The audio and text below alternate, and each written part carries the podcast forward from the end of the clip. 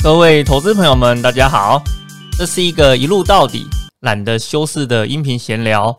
而我呢，是投资乐观偏多的古鱼老师，欢迎各位来到这个充满我个人投资观点的 Pocket 频道。今天来跟各位聊什么呢？哦，来跟各位聊聊新手投资哦，你一定要听我讲这两件事情哦，好不好？我们在新手投资的阶段里啊，哦，有很多东西呢，都必须要做。哦，事前的准备。事实上呢，这些东西我们在接触过很多资深的投资人啊，诶，我发现哦，可能呢这几件事情也没有做得非常的好。所以我想，我们今天哦，就以新手入门哦，当成是一个切入点，来跟各位聊一聊关于新手投资哦，你有哪一些的准备哦，跟基本的心态，你应该是要先建立起来的。哦，这样子你在后面的投资啊，走起来这条路应该会走得比较顺遂一点。那照例在开始之前啊，老师呢要帮自己工商服务一下啦。老师的新书《躺着就赢，人生就是不公平》，股鱼最强存股秘籍，已经呢在博客来上架销售。该书呢集结了老师在理财达人秀存股 debug 节目中哦所有的相关的内容哦，那以及呢一些细节的补充。整个内容的部分涵盖个股的投资技巧哦，跟 ETF 的选择方式，基本上啊就是一本纯股的教科书啦。哦，有心呢想要做好纯股的投资朋友们哦，记得买一本来好好的学习哦。好了，那我们在节目一开始前啊，先来跟各位谈一谈新手在入门前应该要做哪一些的准备。哦，很多投资朋友啊，我想都跟老师当年一开始做投资的时候会有点像啊。哦，就是可能在某个环境下面啊，或者在某个场景下面啊，诶，哦，恰好听到了投资这件事情，然后呢，做了一点深入的了解，哦，豁然有一种茅塞顿开的感觉。哦，你知道吗？像老师啊，早年还在 念书的时候啊。哦，我常常去打工，哦，哦，到很多的地方去打工。那基本上，我们每次打工啊，就是你一天付出多少劳力，就换多少的钱哦。坦白讲哦，老师呢到台北念书之前呢，从来没有想过投资这件事情哦。为什么啊？因为老师在南部工作打工的时候，都是用劳力去换金钱的嘛，对不对？哦，你工作几天呢？师傅就付你几天的薪水嘛，大概就这样子嘛。什么加油站打工啊，便利呃那个素食店打工啊，不大概都是这个样子嘛？哦，对不对？哦，尤其老师那时候在南部的时候，有很多的那种打工机会啊，都是哦以日计酬哦，就是你今天有上工了，那就呃那个就给你多少钱哦，那或者是说呢，那种什么站在街口发传。传单这种东西啊，这个老这个老师以前吼还在那个念书的时候都蛮有做过，好不好？哦，那老师呢上北部念书的时候啊，有一天哦就接触到了所谓的投资理财这样子的一个议题啊，豁然开朗啊！诶，原来有所谓的透过金钱去投资的方式哦，然后呢？哦，你可以呢，透过这样子的方式呢，把你可以在不需要工作的情况之下，让你的资金呢有成长的一个机会。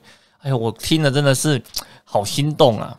哦，好心动啊！然后很快的老师啊就付诸了行动。哦，那当然呢也赔上了不少的代价。哦，那我想呢，我们在投资的过程里面呢，很多的投资老手都会跟你讲一件事情嘛，对不对？你进到投资市场里面。缴学费是正常的啦，是不是？哦，但是呢，这个缴学费啊，我都会跟很多的投资朋友做一个分享哈，就是如果今天要缴学费哦，我希望呢是在投资一开始的时候呢，就尽量的去缴，而不是啊你投资了一阵子，或者是说你的资金部位累积够大的时候才来缴学费哦，因为你学到的教训是一样的，可是呢，你付出的代价跟成本哈却是。啊，会差有点多啦哦，所以我们有时候会跟投资朋友做一个分享，就是投资要趁早哦，投资要年轻哦。如果今天要跌倒，我希望呢，我是在年轻的时候跌倒哦，而不是呢，在我啊，有了年有了一定的年纪、经历跟资产之后再来跌倒哦，那这样子实在是太痛了。OK，好，那我想呢，我们来跟各位做一点分享了哦，就是如果说我今天呢，我新手去投资哦，那我到底应该准备什么？首先，刚刚在前面跟各位分享的啊，点燃你的热情哦，我我想这个是第一步啦，好不好？你如果今天对投资没有什么热情或是感觉的话哦，我想。投资这件事情对你来讲，应该你也没办法做的太长久了，然后倒倒不如好好的专心的工作就好了哦。所以点燃热情是第一步嘛，哦，对不对？哦，那接下来要干嘛呢？接下来哦，不是马上去开户哦，马上去开户呢，把你的钱呢立刻就往股票市场里面砸。我我觉得这个是不太对的哈。你要做的第一件事情呢，应该呢是先帮自己准备生活金。啊，什么叫做生活金？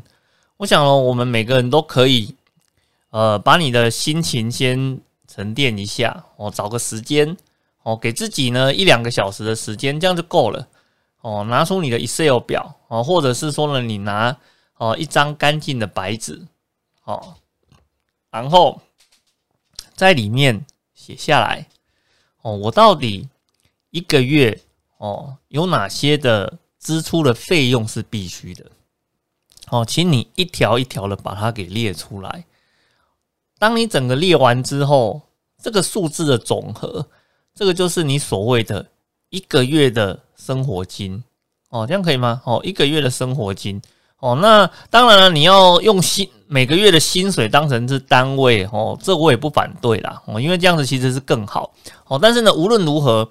你在最小的情况之下，应该要准备至少六个月的生活金。哦，那为什么？哦，因为呢，你如果在投资的过程中不小心跌倒了，哦，至少你还有一笔生活金在那边，可可以确保哦，你接下来的半年的生活不会造成太大的一个困扰。哦，因为你只要呢，呃。有一些准备在哦，心情不会恐慌哦，那你自然会找到适合的一个出路嘛，对不对？我们常常会讲说啊，哦，你不要看不起一块钱呐，有时候一块钱会逼死英雄好汉，特别是呢，当你需要掏出一块钱来解决你的问题的时候，OK，那生活金的概念哦，基本上就是这个样子，它呢不是一笔大钱，但是呢，它是用来解决哦你在。生活的过程中遭遇到了一些突发的状况，让你呢有缓冲的能力哦。这件事情非常的重要。如果你算出来的话呢，一个月我至少啊什么房贷啦，或是租金啊、油钱呐，大大小小的这一些吃吃喝喝的东西加起来，如果要大概两万块的话，那六个月的生活金很简单嘛，那就是至少要准备个十二万嘛，哦，对不对？哦，那你如果说呢，你一个月是三万块，你想要用呃月薪当成是基准来准备呃生活金的话呢，那就是准备十八万嘛，哦，好不好？哦，这个生活金的部分呢，请你务必一定要先准备好，而且呢，你一定要下定 决心哦，这笔钱不能动哦，哦，千万不能动哦，哦，就是不管呢你现在投资的过程中有多顺遂，哦，赚很多哦。但是呢，这笔钱呢是无论如何是锁住不能动的，因为呢，它就是为了出现紧急的状况哦，然后让你去做缓冲用的哦，所以这是你第一个要做的哦，你要先准备六个月的生活金。那第二个要做的是什么呢？哦，挑一个适合自己的意外险哦，听清楚哦，意外险哦。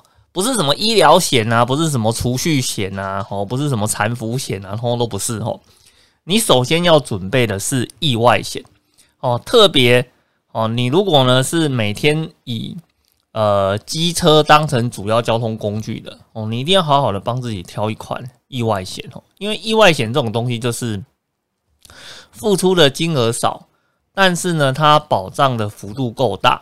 哦，那你如果今天不小心你在骑车的过程中发生了一些意外哦，比如说可能有一些医疗伤害的支出啦，或者是不小心要住院呐，还是一些比较特殊的突发状况啊，哦，那意外险的部分呢，它可以提供哦足额的保障哦，让你呢去妥善的去处理跟面对这样子的一个状况哦。基本上，呃，坊间在卖的这些所有的保险里面呢，CP 值最高的就是哦，就是意外险的这一块啦。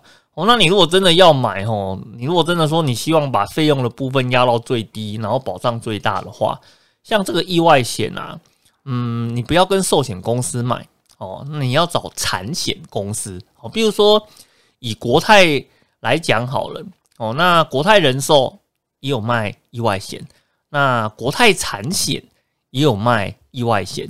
那你们如果有兴趣，你们可以去比较看看，付出相同的金额哦。事实上呢，国泰产险哦，你付出相同的金额呢，它能够保障的幅度是更高的哦。那国泰人寿的部分呢，反而呢，它的保障幅度相对来讲会比较低。那你可能会有点疑问啊，说，诶，老师啊，那国泰不是？国泰人寿跟国泰产险不都是国泰集团的吗？那为什么相同的意外险哦，付出相同的费用，但是得到的保障的范围是不一样的呢？哦，因为它其实背后有一点原因呐，就是国泰人寿啊，哦，这种以那个人寿为主体的意外险哦，它基本上呢，它是一个呃保证续约哦。什么叫做保证续约呢？就是你在买的过程中呢，诶，如果中间出现了理赔，哦，他赔完你之后，你下个月呢，你还是可以继续的缴保费哦，听清楚哦，还是可以继续的缴保费哦，除非你自己自愿断掉哦，不然呢，他不能拒绝你哦，这个叫做人寿的意外险。可是呢，产险的意外险不是这个样子哈，产险的意外险呢，可能你在缴缴缴缴的过程中，哎呀，刚好发生了一次意外。然后呢，他做了一次的赔偿，那你在下一次呢？你要在保意外险的时候，产险公司可以拒绝你哦。他可以因为说，哎，你的呃，你的那个可能你的系数哦条件比较不好了哦，所以呢，他觉得你不适合不适用于我的这一份产品，他可以拒绝卖给你哦。所以呢，这个是寿险公司跟产险公司他们在卖意外险。哦，为什么它保障的幅度会有差异？哦，主要原因是在这个地方。哦，一个呢，保证续约，只要你不中断，它就是一定要用这个价格卖给你。另外一个的话是赔过一次之后，它可能下次就不卖你了。哦，这是两个不一样的地方啦。哦，那所以呢，呃，因为它不保，它不保证可以继续卖给你嘛，所以它当然它保障的那个范围啊，跟金额的部分呢，就有比较大的一个弹性。哦，这个是哦，你在选那个。呃，意外险的时候啊，它不一样的一个地方啦。哦，那当然，有些人会讲说，老师啊，可是我开始要去挑保险的时候啊，我妈妈都跟我讲，第一份应该要挑储蓄险啊。那到底储蓄险这个东西可不可以买呀？可以买啊，为为什么不能买？哦，可以买的，哦，可以买的。哦，那为什么我们说可以买呢？哦，这个是有前提的啦，就是你自己本身的。储蓄的意志力好不好？你如果本身储蓄的意志力很好，哦，那你也有心呢，要把这笔钱呢，要放在其他的地方赚更多的钱，哦，那我想储蓄险这个东西不适合你，哦，不适合你。可是呢，我们如果反过来讲，你今天储蓄的意志力不好，然后呢，你也嗯，对于投资市场啊，没有什么太多的了解。哦，那我觉得在这个情况之下，呃，储蓄险是适合你的。哦，第一个呢，它强迫你存钱嘛，哦，对不对？其实存钱这种东西哦，讲起来简单哦，执行起来有时候还蛮困难的哦，因为账户有钱就想乱花嘛，对不对？哦，那可是呢，如果透过保险公司的储蓄险，我想绝大部分的人那笔钱呢，就算咬着牙遇到什么状况的话，你要想办法把它给缴出来嘛，对不对？哦，不然的话，你拿花来的钱就赔掉啦，哦，是不是？所以我觉得储蓄险本身它很大的一个作用的话，它是呃强制你存钱，然后时间到之后你可以领回一大笔钱再去做运用，哦，这是它最大的一个好处。而且呢，它可以让呃那个存钱意志力比较低的人也可以去做到好好存钱的这件事情。那另外一个部分来讲，储蓄险本身的利率啊，好，大部分都比定存会来的高大概一两趴左右哦，比如说。像储蓄险啊，老师以前在看储蓄险的时候，大概储蓄险利率可能在二点五到三趴左右了。现在还没有这么高，我就不知道了。可是你看哦，像定存现在大概零点八嘛，那你回头回来看储蓄险，如果还有两趴以上或者二点五趴的话，那你拿到的利率就比现在的定存高很多了嘛，对不对？所以某种程度上，储蓄险呢，它也是一种投资的方式。可是呢，你说它的报酬率很高吗？我我觉得它的报酬率不高了，哦，大概顶多就是跟通膨差不多而已，哦，跟通膨差不多而已。但是如果你不善于投资，哦，然后呢，你也不想花时间呢去做，呃，去做投资这件事情的话，那我想储储蓄险其实也是一个呃不错的一个选择，哦。当然，就是看每个人的状况不太一样，哈。不过我们这边还是会跟你提醒啊，以挑保险的角度来讲。第一个你要挑的应该都是意外险哦，那接下来的话呢，才是依据你个人的状况来决定哦，你是要自己把钱存起来，然后呢进军市场，还是呢你要透过储蓄险强迫投资哦，拿到一大笔钱之后再拿出来做投资，那其实这都可以的哦。我想这是你在投资的过程中哦自己的一个选择哦。那当然我们在谈到投资这件事情呢，我们有一件事情会。跟投资朋友做谆谆告诫的，千万不要做舞会的壁花。哎，各位，你们有没有听过什么叫做壁花？哎，各位，你们以前念书的时候有没有去参加过舞会？哦，就是类似那种 可能啊，全班啊，或是校际之间的那种大型的团刊活动。哦，那团刊活动里面呢，就会有舞池嘛，有 party 嘛，对不对？大家就在里面呢，狂欢啊，跳舞啊。喝一些饮料啊，那边聊天啊，干嘛的？可是你一定会发现，有一些人，虽然人呢已经站到场地的附近，可是呢他就是不进去哦。要么呢就是进去之后啊，就蹲在墙角那边哦，那看着里面，但是呢不做任何的一个行动哦。那我们都把这种人叫做壁花，好不好？那你在投资市场也是一样啊。你已经知道投资市场的各种故事，你也知道呢。参加投资市场的话，哈，你有机会可以，呃，把自己手中的资金呢，再做一些更妥善的运用哦，甚至哦，可以让它去做到一个合理的增长。可是呢，你就是站在旁边一直看，一直看，一直看，哦，就是不进场。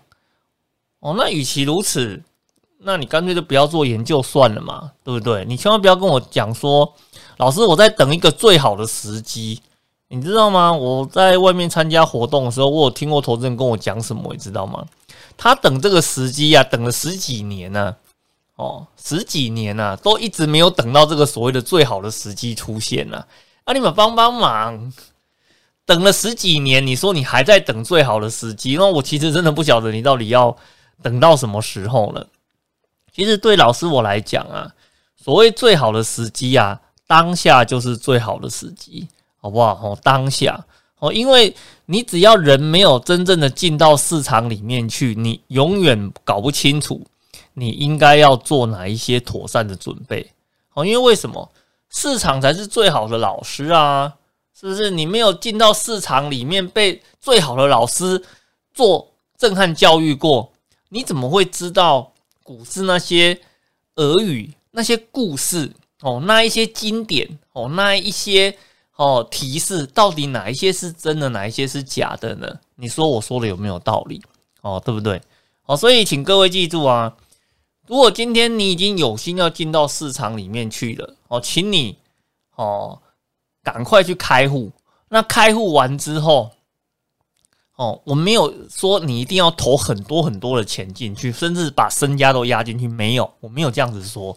但是呢，我会鼓励你开了户之后，至少拿一点钱哦，比如说哦，你可以投资金额的五趴或是十趴哦，几千块也好哦，你就投到市场里面去哦。现在有哦，现在有所谓的零股交易嘛，对不对？那有零股交易的话呢，你今天进军到市场买个一股啊，可能了不起一百块就可以买一股啦，是不是？哦，你千万不要跟我讲说你买不起股票哦，这个你这种话讲出来，没有人会相信的哦，哦，好不好？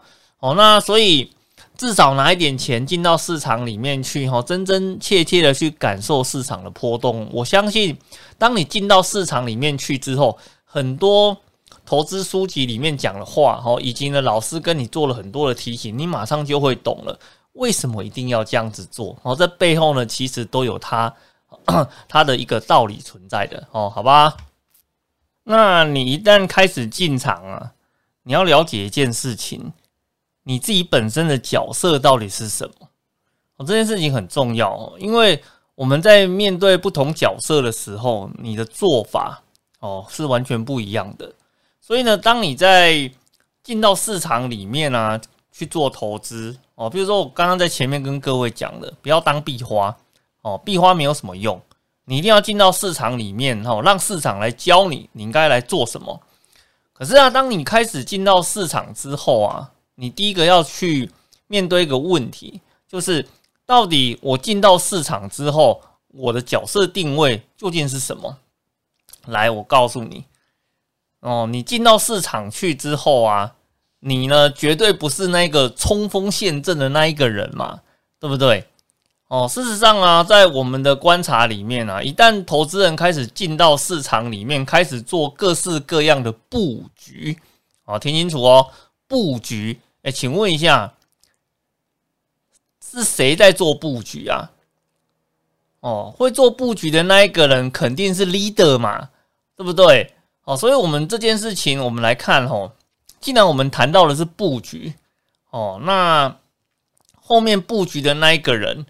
要么呢，有人说他是操盘手，有的人呢说他是教练，哦，那事实上我会比较倾向于是说，请你呢把你的投资啊当成是嗯类似在做一个球队的概念，哦，事实上这样子的一个概念啊，在老师的新书那个 呃股鱼最强存股秘籍里面呢，也有谈到一样的一个概念说法，哈，就是说今天呢，你如果是在筹组一个球队的话呢，那我想请问你哦，你觉得这个球队里面呢，全部都是明星球员，你觉得好不好？呃，好啊，好棒棒啊，对不对？好，那这那第二个问题就来了。好，假设呢，你这个球队里面全部都是明星球员，那请问一下，这些明星球员他到底是什么样的一个进攻位置？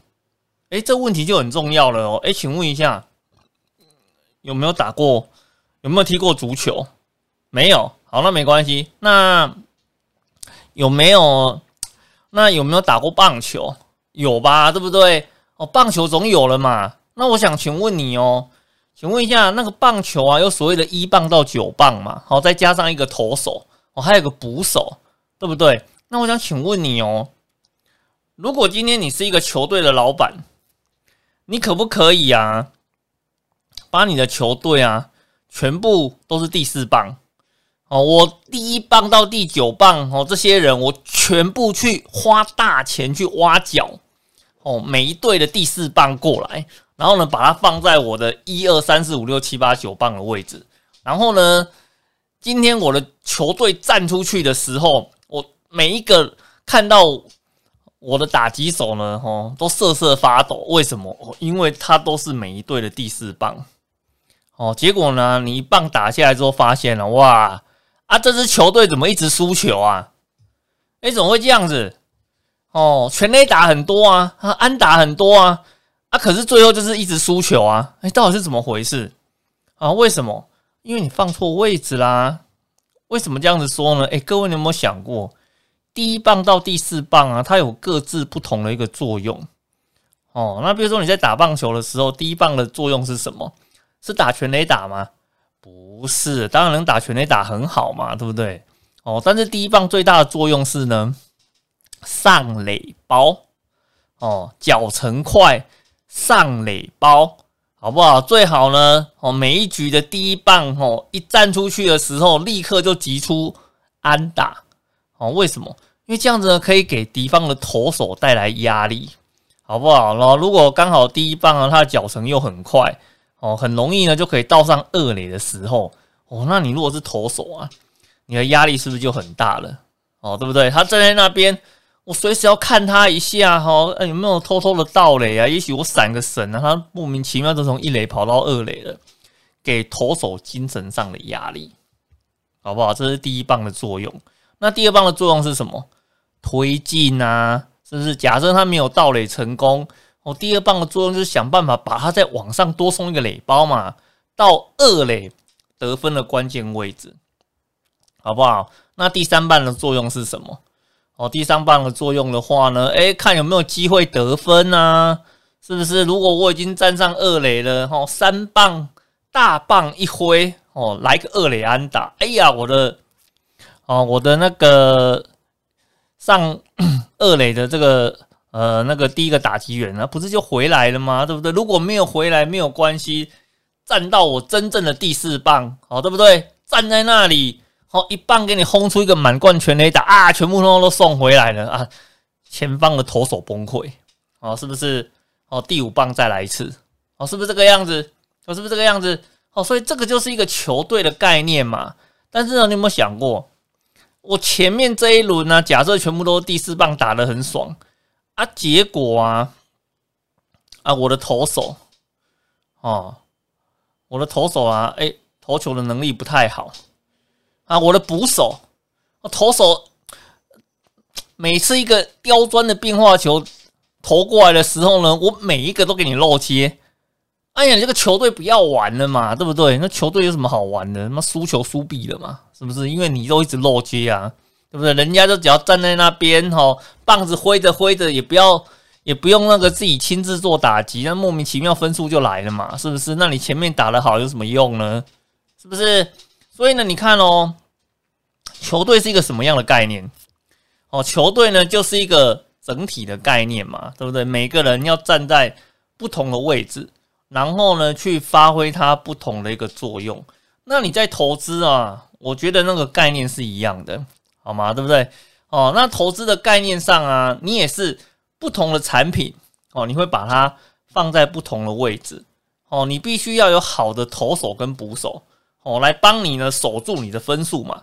对不对？那你也要有好的打击手哦。那打击手的部分的话呢，好好的击出安打哈，或者是全垒打哦，帮助你球队的部分来做得分的一个工作哦。那你需不需要腿腿程快的哦？那你需不需要呢？触及很厉害的？诶，基本上都需要嘛。那你可能也需要手背很强的，啊，对不对？你今天不能够说你打击很厉害，可是呢，你站到外野去。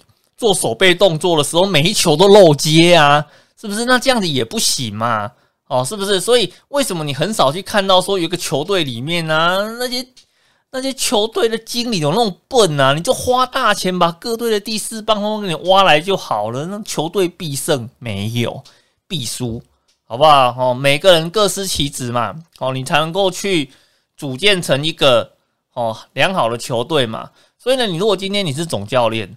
哦，你是经营者，请问一下，你觉得球队的重点是什么？哦，球队的重点的话是你要去拿到很多分吗？No No No No，你完全搞错了。哦，就算这支球队每场都拿一分，你也无所谓。哦，只要能赢球就好了。哦，重点是要赢球嘛，重点不是分数，重点是要赢球，好吗？其实你会讲说，哎，老师，你跟我讲这干嘛？这是球队嘛，跟我投资有什么关系？那你投资也是这个样子啊，不是这样子吗？我讲说赢球是什么样的一个概念？赢球的话呢，我把它比喻成是说，你今天投资之后，你可以好好的去享受你投资的一个成果哦，就是赢了嘛，就是你在投资这件事情上赢了嘛，对不对？你投资了多少钱，然后拿回更多的钱哦，可是你拿回更多的钱的话，你要能够好好去享用它，这才是最后赢球的一个概念嘛。对不对？那得分是什么概念？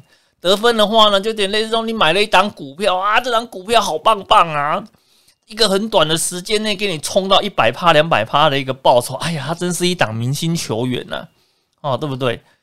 啊，可是啊，这档明星球员呢，可能他的爆发只爆发这一段时间啊，你若没有来得及把它给处理掉，哦，把它最好那段时间给收割掉的话呢，你有可能。大赚变套牢嘛，对不对？他说老师不会啊，那个市场上每个人都大赚呢，啊，你们帮帮忙啊！市场上如果每个人都大赚哦，都赚到流油的话呢？诶，奇怪了啊，到底哪来那么多输家？你有没有想过这？你有没有想过这个问题啊？你听到了每一个人哦，每个财经媒体杂志爆出来的每个都赚大钱啊，是不是？每个都赚大钱啊？奇怪了啊，那为什么这些人后来全部都消失了呢？对不对？如果今天他一直赚大钱的话，那肯定呢，很多财经媒体蜂拥的去采访他嘛，挖他的秘诀嘛，对不对？希望让大家都有机会可以赚到很多很多的钱嘛。因为你看啊，有一些人呢，投资了七年、十年呢，好不容易翻个，好不容易翻个几倍，对不对？可是你看呢，有一些人哦，投资一两个月啊，就翻了好，又翻了好几倍哦。那如果呢，他的方法大家都可以学，大家都可以用的话，那不是很好吗？人人发大财。那为什么这件事情没有发生呢？哦，为什么？因为没办法守成嘛，是不是？哦，你在投资的过程中，哦，遇到手中的持股刚好有某几档大赚钱，这个很常见的啊，是不是？但是你的重点是你的。你到底在看哪里？你要看的应该是你手中的部位整体有没有增长嘛？你如果今天呢，你的配置没有做好哦，结果一档赚很多，就其他档全部都大亏，那你整个加起来你还是亏的啊！你投资不是在看那一档赚钱而已嘛？你的投资是在看你整体的部位有没有赚钱嘛？对不对？这就跟你打球是一样的嘛？你的重点不是这一局赢了几分嘛？你的重点是。比赛结束之后，你到底有没有赢了这场球赛啊？是不是？所以你的重点放在对的地方，你才会得到对的一个成果嘛。哦，所以呢，这个就是你在看这些东西的时候，你必须要了解不同的产品，它有不同的一个用途。而呢，我们今天进到投资市场，就相当于是在打球的一个概念。我今天做不同的配置，我就有点类似。我是球队的经营者，我在找不同特色的一个球员来帮我打好这一场投资的球赛，哦，好不好？这个就是投资的一个概念呐，哦，所以呢，那当然我们在投资的过程里面呢，除了谈股票，我们还会谈什么？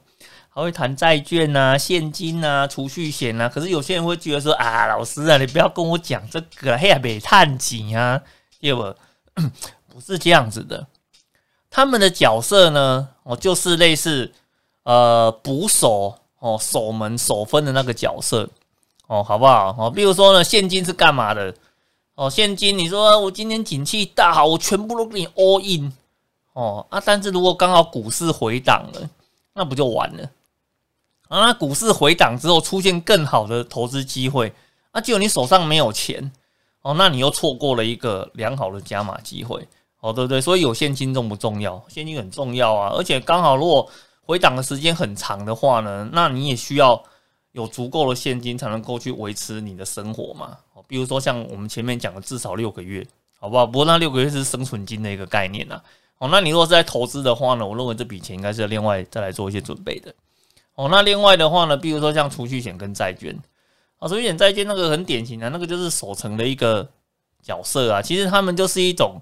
类现金的一个概念哦，那其中的话哦，那像债券的话，它会比较特殊啦，因为像债券它就是跟嗯股票市场的风险跟波动哦是比较没有什么关联性的哦，所以有时候呢，甚至股票市场有比较激烈回档的时候，那债券市场呢，它刚好可以去呃降低这部分的一个损失哦，有时候有时候是这样子的，嗯。痛苦是比较出来的，来，我我再跟你再讲一次，痛苦是比较出来的，哦，好不好？那这句话是怎么讲呢？哦，就是有时候你就会觉得投资很难过，那是因为呢，你看到你手上的部位跌了，可是呢，你如果看到呢，诶，旁边那一个你的好朋友啊，他这一波下跌跌了四十趴，诶，可是呢，你你这波下跌你可能只跌了十趴。那我想请问你哦，诶，你看过他再回来看自己，你会觉得其实自己还蛮不错的，会嘛？对不对？哦，所以痛苦是比较来的嘛。哦，那你看哦，那你在投资的过程中啊，有时候那种短期的回档啊来得很快很急的时候，幅度又深，你会不会怕？会，你很怕哦。我相信很多人都会怕，包含老师我自己本身，我也会非常的害怕短期的那个回档。因为你在回档的过程中，你就会想说：“哎，会不会回不去了？如果真的回不去的话呢？那我现在账面上的一个亏损变成真的，那真的是损失惨重啊！可是你如果在你的投资部位你有放债券的时候，你会发现你的心情不一样啊？为什么？因为别人跌四十，你只跌十趴嘛，对不对？哦，那相对起来的话呢，你就觉得心里就踏实多了。哎呀，虽然我很痛苦，可是呢，别人比我更痛苦。那这个时候的话，你的心情相对来讲就会稳定。那你稳定的话，你才能够去坚持的去度过这一段比较不好的时期。哦，因为什么？如果说各位投资朋友你们有兴趣，你们可以回头去看哦，市场的每一次的回档。哦，是不是在回档过后都会去创造呃创造出更大的一个价值？哦，几乎屡试不爽。哦，几乎屡试不爽。可是呢，虽然你明明知道屡试不爽，可是呢，跌下来的时候你会不会怕？怕死啊！这就是人性，好不好？看着过去，我们都会知道什么时间点加码你会得到最好的绩效。可是呢，如果刚好你人活在历史的当下，不好意思，加码跟你没关系。哦，通常呢，人家。你回头看，认为该加码的时间点，那个时候你都是在卖股票，因为怕死了哦，怕死了。可是呢，你如果手上有债券，你的心情不一样哦，因为呢，债券帮你守住了大部分的财富，而且呢，甚至在这段时间呢，还能够去弥补你的亏损哦。所以我说，债券这种东西呀，它就是一个守门员的一个角色。好，所以呢，我们这边就会给各位一个概念呢，就是说投资这种东西呀，把它当成是你在。组一个球队的概念来看哦，为什么我们不会建议你哦单压一档个股哦？因为不行啊！哦，一档个股的话，你就是等同把自己当成是打击者的一个角色了嘛？你每一集都想打全垒打嘛，对不对？哦，但是很遗憾哦，每一集都打全垒打的人很少哦。那偶尔的幸运不能够把它当成是必然发生的呃事情哦。那我们呢，每个人都可以做的是什么？你把自己当成是一个球团的老板。哦，那我们好好的去规划哦，这是你希望这个球队长成什么样子？哦，那我要怎么去守住每一次的分数？哦，让我可以在最后赢球？哦，这个就是非常重要的一个概念啦。所以呢，我们这边就会有一个选择题就出来了。你觉得，如果这支球队哦常常大量得分也大量失分，跟这支球队得分不怎么呃得分？不多，但是呢，他每次呢都能够好好的把分数守住。你觉得谁会是最后的一个赢家？我觉得这个答案很明显啊，就是对老师我来讲，哦，刚刚讲的那种常常得分也常常大量失分的，我那种听起来的感觉就类似像那种短期投资人哦，做投机性交易的，哦，要么大赚，要么大赔，要么大赚，要么大赔，但是最后。加起来的话呢，事实上它的胜场数不够多哦，然后就会被淘汰掉。那像这种得分少但是守分能力强的，这个就比较像是老师一直持续跟各位推广的长期投资的一个概念。哦，虽然我每次的得分都没有很高，但是呢，我都能够稳稳的把这些分数给守住哦，让最后的整个总结算来讲的话呢，我是处于啊胜场数哦较多的那一方。哦，胜场数较多的那一方才是最后的赢家嘛，对不对？哦，而且呢，我们常在讲说啊，事实上有时候你在投资市场里面，很少有人会跟你讲真话啦。你知道为什么吗？因为真话第一个你不爱听嘛，对不对？然后第二个的话呢，通常真话这种东西听起来没有什么报酬率。哦，现在的人很奇怪哦，就是谈到报酬率的时候，大家都很兴奋哦，所以呢，跟你谈的那个只要报酬率高的，大家都很喜欢。可是呢，后面的风险也高，这件事情就没人跟你讲了，好不好？比如说像那个什么什么期货选择权啊，那个那个投机性高嘛，哦，对不对？风险高嘛，哦，对不对？那你如果好好的用，它是一个避险的工具。可是呢，大部分人都不是把它当避险工具用啊，大部分都把它当成是一个短期致富的投机性工具用的会比较多一点。哦，那像这种，那像这种啊，比较听起来呢有短期投资的机会、高报酬的机会，大家都很喜欢。而市场有时候在做介绍的时候呢，他也会一直跟你讲说：“哎，不要浪费时间啊，去买那些什么债券啊、现金啊、黑波罗银啊那种守门型的产品就没有用嘛？应该整队全部都给你放个第四棒，对不对？然后每球来都给你打个全垒打，爽！我跟你讲哦，爽的感觉结束之后的话，就剩下空虚啊，跟一个破烂的局面而已嘛，哦，对不对？诶，你要想一下，你投资的重点是什么？”你投资的重点的话，是你要能够去享用到这些财富的成果嘛，对不对？而不是在享受中间的过程。你如果你的重点是中间的过程，其实你就跟赌徒没什么两样啊！啊，为什么？因为赌徒的重点是在赚大钱吗？是啊，也许啦，也许他在投资那个过程中，他是在享受他赚大钱的。但是其实更多的成分的话，他是在享受那个下手的那种哦刺激感哦，好不好？那种刺激感哦。可是呢，对老师来讲啊，刺激感不是那么的重要哈。我的重要的话呢，是要去享受最后的一个成果。而呢，我们在市场的氛围上面来讲，它其实它也非常的倾向于去介绍各种可以让你打出第四棒和满贯全垒打的机会，好，然后卖你一些相关的课程，鼓鼓吹你你要拼命的得分，哦，但是呢，却没有教你怎么去做防守。所以呢，当你哪一天呢，你把你手上的钱都赔光的时候，哦，那个下场就会不太好了。所以我们在最后的话，就会跟各位。哦，做一个提醒啊，哦，那什么叫做赢家？哦，什么叫做赢家？赢家呢，不见得是赚最多的那一个人。哦，赢家呢是那一个活下来说故事的那一个人。哦，所以呢，请各位哈，一旦进到投资市场里面，哦，一定要去把你的心态做一个正确的一个建立。哦，好不好？哦，投资呢，当然我们要去 enjoy 这个过程没有错，但是呢，更重要的是。你要能够在这个市场里面哦顺利的活下来，然后呢好好的去享受你整个投资的一个成果。好的，那我们今天的一个分享就到这个地方哦。你如果呢喜欢老师的一个 Pocket 频道哦，希望呢每次都能够收到老师最新的一个内容的话呢，记得哦订阅老师的 Pocket 频道哦。那这样子呢有最新的内容然后都可以第一个时间收到通知哦。好的，那我们今天的一个分享就到这边，谢谢各位啊，拜拜。